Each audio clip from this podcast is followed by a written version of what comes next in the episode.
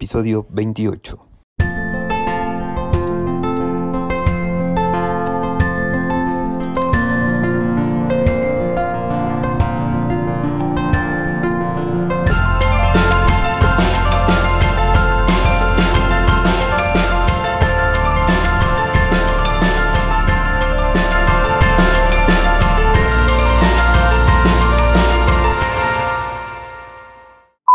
Bienvenidos a otro episodio del podcast LGBTQ en el cual hemos venido platicando sobre diversidad sexual.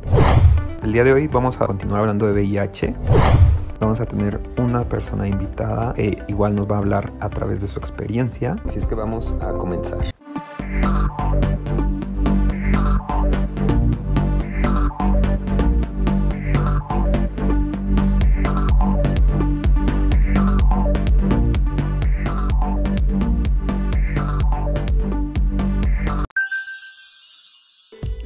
Nombre es Gabriel Rendón, tengo 28 años, vivo en la ciudad de Oaxaca de Juárez y desde 2018 fui detectado como VIH positivo. Bienvenido Gabriel y muchas gracias por haber aceptado esta invitación y poder compartirnos tu experiencia. Previamente hubo un episodio en el que se abordó el qué es el VIH, el cómo prevenir el VIH, pero ahora es el momento de platicar qué pasa cuando aún con las medidas de precaución, aún utilizando el preservativo a la hora de tener relaciones sexuales, se transmite el virus.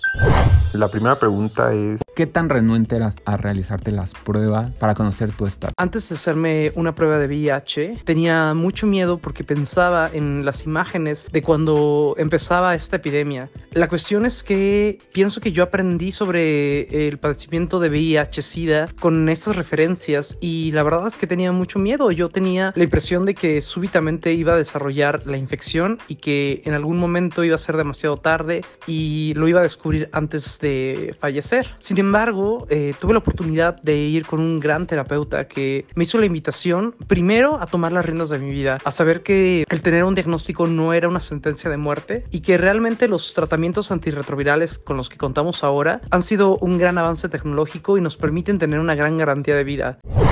Teniendo esta información fue mucho más fácil para mí animarme a hacer una prueba de VIH y asistí a una organización que se llama AHF que recomiendo ampliamente si quieren uh, acercarse a buscar información o hacerse una prueba. En ese momento yo vivía en Ciudad de México y al recibir mi diagnóstico positivo fui abrazado por el chico que me hizo la prueba y me comentó que a partir de ahora pues empezaba una nueva etapa de mi vida que no significaba que fuera a tener algún inconveniente o algún problema, sino que más bien era un momento para hacerme cargo de mí, para cuidarme y para comenzar un nuevo periodo en el que iba a tener una visión de autocuidado y de preservación. Qué bueno, me alegra mucho escuchar que no tuviste que lidiar con emociones negativas, que lejos de ayudarte a continuar, todo lo contrario, ¿no? O sea, te hicieran atentar en contra de ti. O sea, me alegro mucho. Me alegro mucho que no haya tenido que lidiar con esas situaciones y tomar lo mejor, que era una oportunidad para quizá replantear tu vida.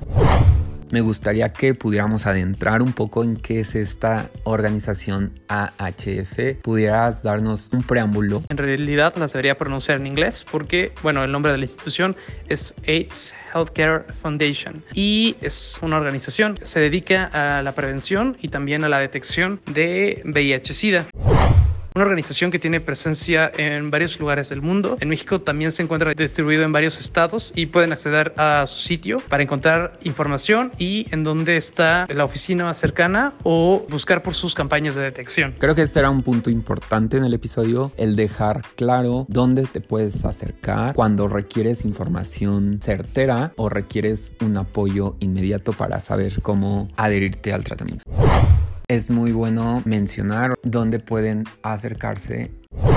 Creo que ahorita eres una persona que ya lleva cierto tiempo informado, está involucrado, pero antes de que tuvieras tu diagnóstico, ¿qué tabús, qué miedos tenías respecto al tratamiento? ¿Qué es lo que temías o qué es lo que pensabas? Sentía que iba a ser algo muy complicado. Había tenido la oportunidad de conocer a personas que habían tomado a tripla, que uno de los componentes de este medicamento es el efavirenz, que es una sustancia que pues tiene efectos secundarios muy notorios. Sin embargo, el tratamiento que yo inicié fue con un medicamento que se conoce como Strivil. Y el tema con este medicamento es que casi no tuve efectos secundarios. Lo que me producía era una somnolencia pues muy marcada. Ese mismo año, en 2019, el gobierno mexicano introdujo a, las clínicas un medicamento que es Victarvi, que ahora es el que comúnmente tomamos las personas que vivimos con VIH. El medicamento pues no me ha involucrado pues ningún efecto colateral. Más bien lo que he notado pues es que ha sido bastante fácil apegarme. Muchos le tenemos miedo a la rutina o a los hábitos, pero el tema de la adherencia al tratamiento es justamente hacerte de la rutina o de la costumbre de tomar un medicamento todos los días aproximadamente a la misma hora y que justamente permite el que los medicamentos funcionen. ¿Y cómo es que funciona? El tratamiento antirretroviral, si bien lo que hace es quitar el número de copias del virus que hay en tu sangre, no impide el hecho de que las células todavía contengan la información genética del virus. Por lo tanto, si tú dejas de tomar el tratamiento, las células tienen el material genético para volver a crear copias del mismo. Por eso es muy importante tomarlo constantemente. Otra de las cosas que son bien importantes es tratar de ser constante porque si hay días en los que no se toma el medicamento, eh, en esos momentos es cuando el virus puede empezar a replicarse y hacer resistencia contra el antirretroviral, que es un elemento bien importante. El apego al tratamiento es necesario porque con el apego evitamos la resistencia del virus a los medicamentos y también pues, nos permite asegurar la indetectabilidad. ¿Y cuántos tipos existen? ¿Cuántas marcas? ¿O qué variedad podemos tener actualmente? Existen muchos tratamientos, pero todos se concentran en la idea de evitar la replicación del virus. Son tratamientos antirretrovirales. Eso significa que justamente atacan a un virus. El tema con los virus es que son seres que no están ni vivos ni muertos, sino que tienen pues esa tendencia a replicar su contenido genético para poder generar copias de ellos mismos. La verdad es que yo admiro mucho como eh, la complejidad de un virus y específicamente de este porque pues tiene la capacidad de mutar y de adaptarse. Es muy difícil eliminarlo por completo. El tema es que hay opciones eh, a futuro que nos van a ayudar a tener pues mejores tratamientos, pero con lo que tenemos hoy en día se podría tratar por completo la pandemia y la podríamos frenar. El tema es que si todos detectáramos el VIH, podríamos empezar un tratamiento y evitar la propagación del virus y así frenar esta pandemia. El medicamento que yo consumo se llama Victarvi y es una combinación de distintos medicamentos que lo que van a hacer es impedir que el virus se replique. Cada año se desarrollan nuevos medicamentos. La asignación depende del médico interno. Depende mucho eh, del medicamento, el efecto secundario que va a provocar. Yo recuerdo tener conocidos, amigos que ingieren a tripla, que uno de sus componentes es el efavirenz, que provoca muchos efectos secundarios en realidad. Puede causar náusea, puede causar mareo, puede causar pesadillas, sueños lúcidos, pero depende de cada medicamento el efecto secundario que va a tener. Actualmente, ahora que yo estoy tomando Victarvi, no he tenido mayor inconveniente, no he tenido ningún efecto secundario y es algo que se celebra mucho de este nuevo medicamento. Evidentemente todos pues tienen ciertas consecuencias y lo que les recomendaría a las personas que escuchan esta transmisión es que se acerquen a su médico infectólogo para preguntar los posibles efectos secundarios que puede causar el medicamento. Pero algo que les puedo asegurar yo es que no causan mayores complicaciones y que la verdad podemos tener una vida de calidad sin tener la preocupación de desarrollar desarrollar síndrome de inmunodeficiencia adquirida. ¿Y qué tan costoso es? Son medicamentos costosos y hay prácticas que me parecen muy injustas alrededor de ellos. ¿A qué me refiero? En el mercado negro se pueden adquirir a un precio pues más accesible. El tema es que una persona que está suscrita a una institución de salud posiblemente lo está vendiendo para pues obtener una ganancia económica de estos medicamentos. Esta práctica me parece terrible, pero existe. Y justamente, pues a mí me gusta señalar que las instituciones de salud lo ofrecen gratuitamente y por lo mismo lo más responsable sería acercarnos a uno de nuestros centros de salud, ya sea a través de instituciones como el IMSS, el ISTE o el INSABI y preguntar por el proceso para poder tener acceso al medicamento. El tema es que Desafortunadamente existen las prácticas que mencioné antes en las que pues la gente con tal de tener una ganancia económica vende su medicamento, pero esto pone en riesgo muchas cosas porque algo bien importante es que el medicamento se tiene que tomar de una forma continua, es decir, tenemos que tener apego al tratamiento, se tiene que tomar todos los días a la misma hora. Y si tú adquieres un frasquito y después el siguiente mes no y al siguiente sí, pues pones en riesgo el tratamiento y puedes generar resistencia al medicamento. Y el problema es que esa resistencia puede ser transmitida a otras personas y puede que estas personas adquieran el virus con cierta resistencia al antirretroviral.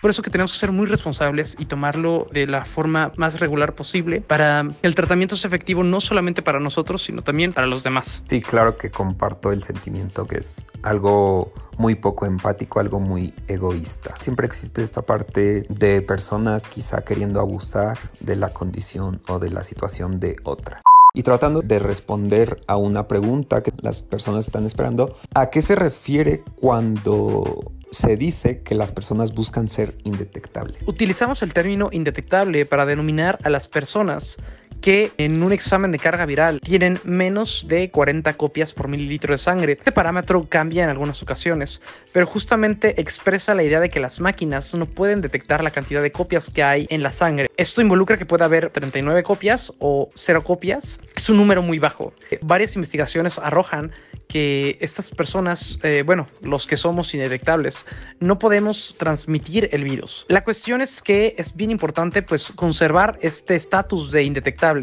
para detener la pandemia. Si bien todavía se trabaja en métodos para desarrollar una cura definitiva para el VIH, es posible erradicar esta enfermedad si todas las personas que vivimos con este virus llegamos al punto de ser indetectables y detenemos la transmisión.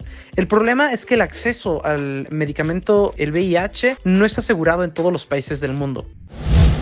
Afortunadamente el caso de México es diferente y contamos con el derecho y el acceso a tener este medicamento, por lo cual yo invito a las personas a que no tengan miedo de las consecuencias, sino que más bien tomen eh, las riendas de su vida y puedan hacer algo por ellos mismos, por nosotros mismos. Eh, el acceder al medicamento nos permite mejorar nuestra calidad de vida y también estar conscientes de lo que pasa con nuestro cuerpo y hacernos responsables de él que es una gran forma de amarnos y de procurar. ¿Con tu familia cómo fue el tema? El momento de compartírselos, ¿cómo reaccionaron? ¿Cómo te apoyan?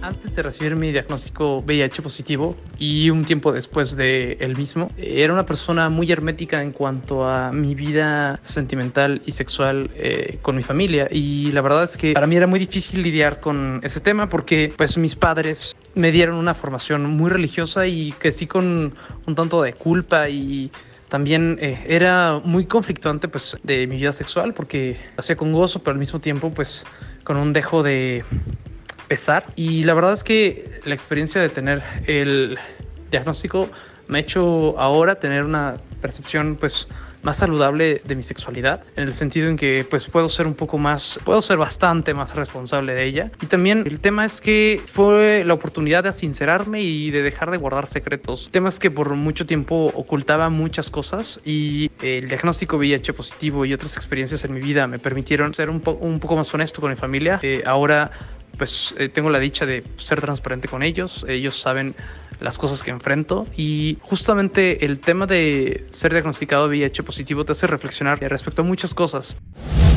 Quizá la forma en que la compartí con ellos no fue la más eh, ideal, fue a través de una llamada telefónica y la verdad es que fueron meses complicados porque eh, a primera instancia pues lo que yo decidí hacer fue bloquearme y quizá no fue lo mejor. Cuando yo le compartí el diagnóstico a mis padres pues lo recibieron de una forma pues muy sabia, amorosa y quizá ahora lo que pienso es que pues yo pensaba en mis padres como los padres que tuve en la infancia y la verdad es que todas las personas cambiamos y todos evolucionamos y no puedo pensar que mis padres son aquellos que me criaron de niño porque definitivamente no lo son, son personas que han evolucionado y creo que es algo que debemos entender, que las personas que nos acompañan como familia también cometen errores y tienen que aprender de nuestra mano. Y la mejor forma es hablando, comunicando y siendo honestos y transparentes, eh, tratando de que los mensajes que compartamos con ellos sean lo más asertivos posibles. Tratar de ser lo más dialógicos y no caer en la confrontación, sino más bien en entablar una relación que es asertiva, que logra tener resultados en sus mensajes.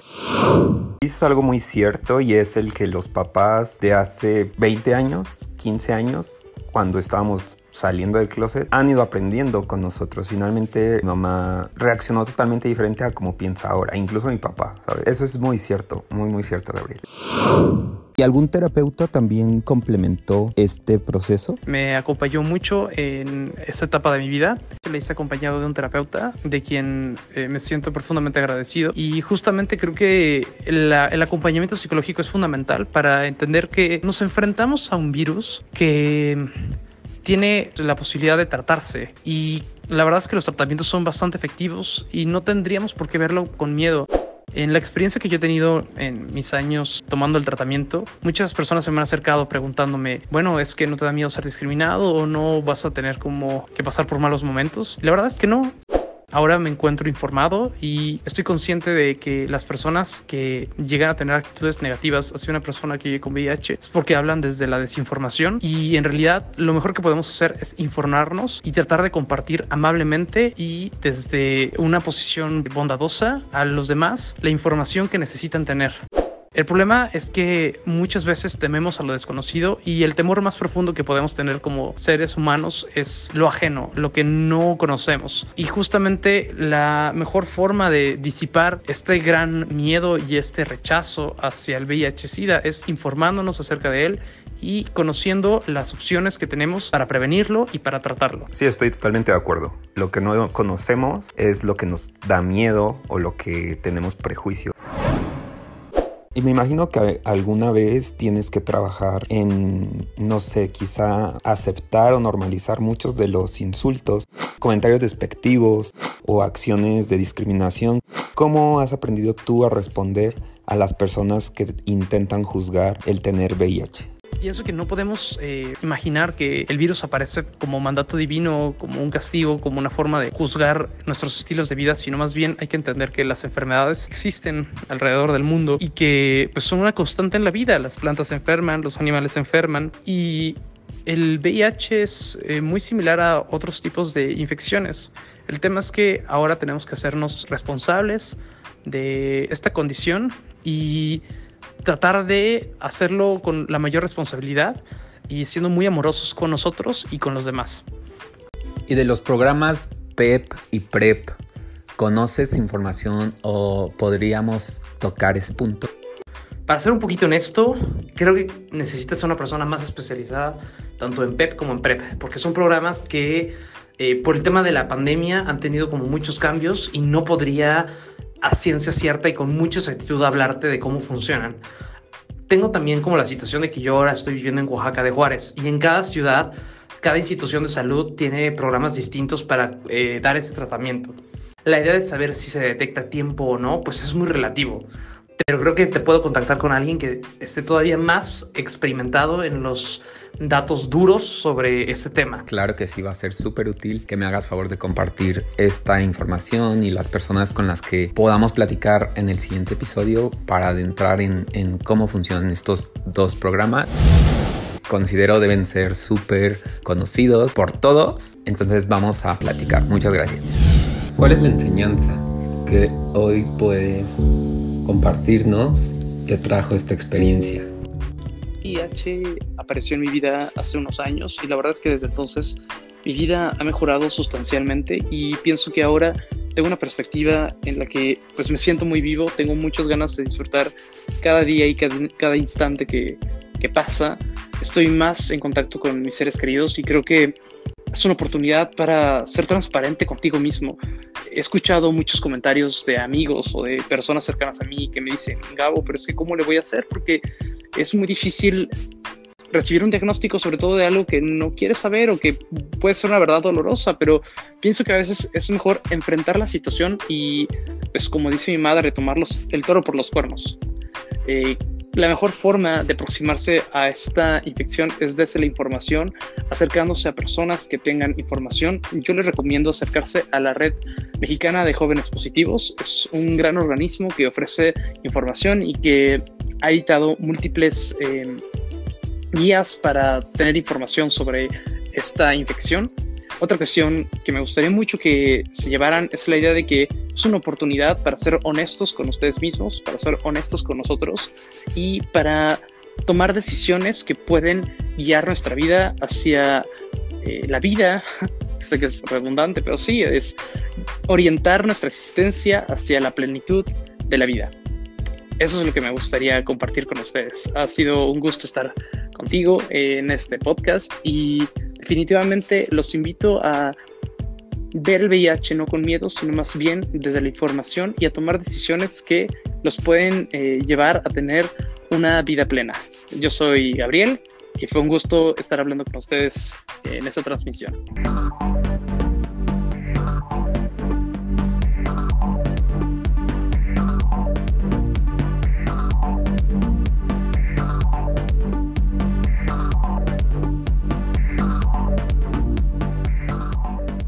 Y hasta aquí el episodio para el día de hoy. En el próximo episodio vamos a ponernos en contacto con la organización Inspira Cambio y vamos a abordar los temas sobre el PrEP, el PEP y qué significa o cómo se llega al estado de indetectable.